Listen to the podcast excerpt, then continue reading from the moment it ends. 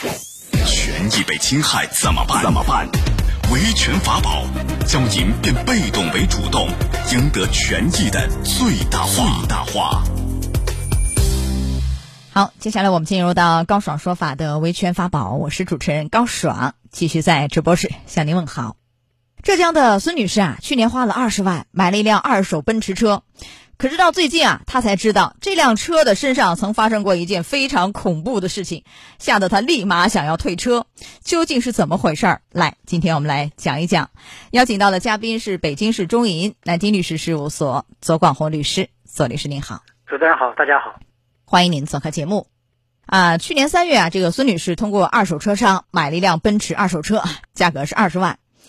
车开了一年呢，这个孙女士就想卖掉，就找人去验车，发现很多问题啊。那为了进一步核实情况，孙女士就想到啊，想方设法联系上原车主，得到一个让人非常震惊的消息：说这个车啊停在楼下的时候被砸了，有人从二十二楼跳楼，车顶啊、整个车窗玻璃啊、中控仪表盘全都碎了啊。事件发生以后呢，这个车也没有报保险，直接就卖给了修理厂，因此在保险记录上查不到任何的事故信息。这孙女士说，吓得她这晚上一夜不敢睡觉啊，啊，她说如果当初知道这个情况，肯定不敢买，肯定也不会买，所以她的要求呢是要求要退车。这辆车呢其实是二手，它不仅是二手，应该是三手、四手、五手，倒了好几手。呃，记者就联系上这个卖给孙女士的这个二手车商黄先生，黄先生说呢，上家跟他说的，说这个是楼上花盆掉下来砸的啊。记者随后又找到这个上家陈先生，陈先生就说了，说是花盆掉下来砸的。说他也有上家，是杭州二手车商徐先生。那记者也找到徐先生，徐先生说，是人掉下来砸的，砸在车上的。说他的下家是知道这个事儿，就陈先生是知道这个事儿的。所以听到这儿，收音机前各位，您是怎么看的啊？欢迎您登录到大蓝鲸客户端，找到 Live 互动专区，也可以在首页的主播号专区啊找到我，点开以后看见高爽，点关注就可以发帖留言。哎，这个事儿是欺诈吗？左律师感觉很像欺诈。很像欺诈，但是这个具体看了，为什么呢？因为根据这个新闻的内容来看啊，这个前后转了三四手了，这三四手究竟什么情况，现在真的说不清楚了。那你你虽然是说不清，但这个事儿是不是一个欺诈？按照欺诈，大家就想知道能不能退一赔三呢？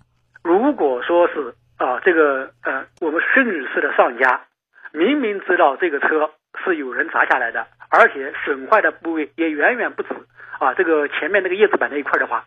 那么这种情况下是肯定构成一个欺诈，如果是构成欺诈的话，就适用效法的退一赔三，啊是可以退一赔三，因为即便是二手车卖给他的也是车商是商家，适用于商家和消费者这样的一个关系，啊退一赔三。但是你看前面我们介绍了，就卖给他那个黄先生说是花盆砸的，他的上家陈先生说也是花盆掉下来的，再上面一个上家徐先生说是人砸的，所以到底是。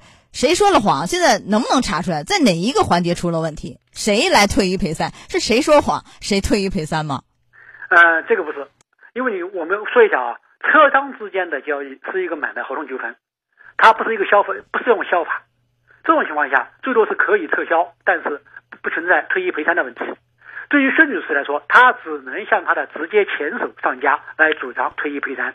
哦，黄先生，但如果黄先生也不知道是人砸的，是以为是花盆砸的，因为如果上他的上家跟他说花盆砸的，他的上家撒了谎，他没有撒谎，那他对孙女士就没有欺诈，他就不需要退退一赔三。原来他是这样的，但是这个里面有一个问题，要查要查明黄先生究竟是不是持刀。为什么呢？你作为车商，你作为经营者，事实上，你对于这个车辆车辆的这个损坏程度、价格、市场大概价格是清楚的。如果这个车车当时卖给你的时候价格特别的便宜，那这种情况下，你说你不清楚，很难说清楚。但是这个调查是怎么调查？就是说，呃，孙女士把她上面那几个商家就一起告上这个法院，法院去查吗？是谁哪一个环节说了谎，还是怎么说？事实上不可能，因为孙女士只能向他的上手，因为跟他存在合同关系就是上手，他只能起诉上手，告不了别人，那他就只能告这个黄先生二手车商就可以了。法院来查明是不是有这样一个欺诈。对，那这个举证还是要谁主张谁举证？是孙女士要举证吗？还是怎么样？法院就直接就能查查这个二手车商黄先生啊？事实上这样的很简单啊，孙孙先生孙女士首先要举证这个目前这个车什么情况啊？他这个。商家存在一个初就欺诈的可能性，他承担一个初步指证责任，然后法院要根据这个车黄先生收车的相关情况，来综合判断黄先生是不是存在一个欺诈。呃，这里面我再问一下，因为一个方面是查欺诈、退一赔三的问题，如果查不出来，查不出来，我们假设啊，能不能是撤销合同，或者是解除合同？因为孙女士提出要退车，如果说不能退一赔三，我们。这个退而求其次，这几个方案是哪一个可行？怎么把这个车钱给退回来？你是吧？你有你一个最简单的问题啊。嗯。甚至是这个，无论是撤销也好啊，撤销反正是肯定是因为欺诈这理由。他如果说我要退车，事实上都退车的话，一个是撤销嘛，第二个还有解除合同。为什么？怎么能解除合同呢？这种情况下，如果这个车真的是啊存在这这么一个比啊，从有人从楼上跳下来砸上面，我们常说这个这个很显然，从中国人的心理情况来说，接受不了啊。但肯定不接受不了嘛。嗯。这种情况下，他是可以要求解除合同的，因为我买车的目的是要使用啊。这种情况下，我我我这个肯定是我的使我的这个买合同目的达达不到啊。可以解除啊，解除呢全款返还吗？因为使用了一年，所以你看现在是僵在这儿，就是车商表示你用了一年多，我不可能给你退车，我只是说高于市场价给你回购一下。当然，孙女士好像也不接受，就是说她能不能全额退，还是可以主张精神损害抚慰金？我惊吓到了，她可以主张哪些？说实在话，这个如果是解除合同的话，那实际上不太可能全额退。为什么呢？你毕竟一个使用费的问题啊。我解除合同以后，相互返还，对吧？他返还车款，你返还车辆。你有个问题啊，你车用一年了，你使用费不要给人家的。那就是折旧费还有什么要扣掉？你使用费肯定要给人家的，这可合理的使用费要给人家。精神损害抚慰金还能额外主张吗？惊吓到了呀！这个真不真不行，这个真没法主张了。因为首先这是一个合同纠纷，这第一个。第二个，你你主张解除合同，嗯，不是个侵权啊，真不是啊，不是侵权，不能从侵权的角度来主张是吧？只能是从解除合同的这个角度来维权是吗？对，没错。好，这是他的维权方案。然后完了以后，如果黄先生觉得他也受损失，他上家也没跟他说清楚，那他也可以找他的上家，他的上家的上家。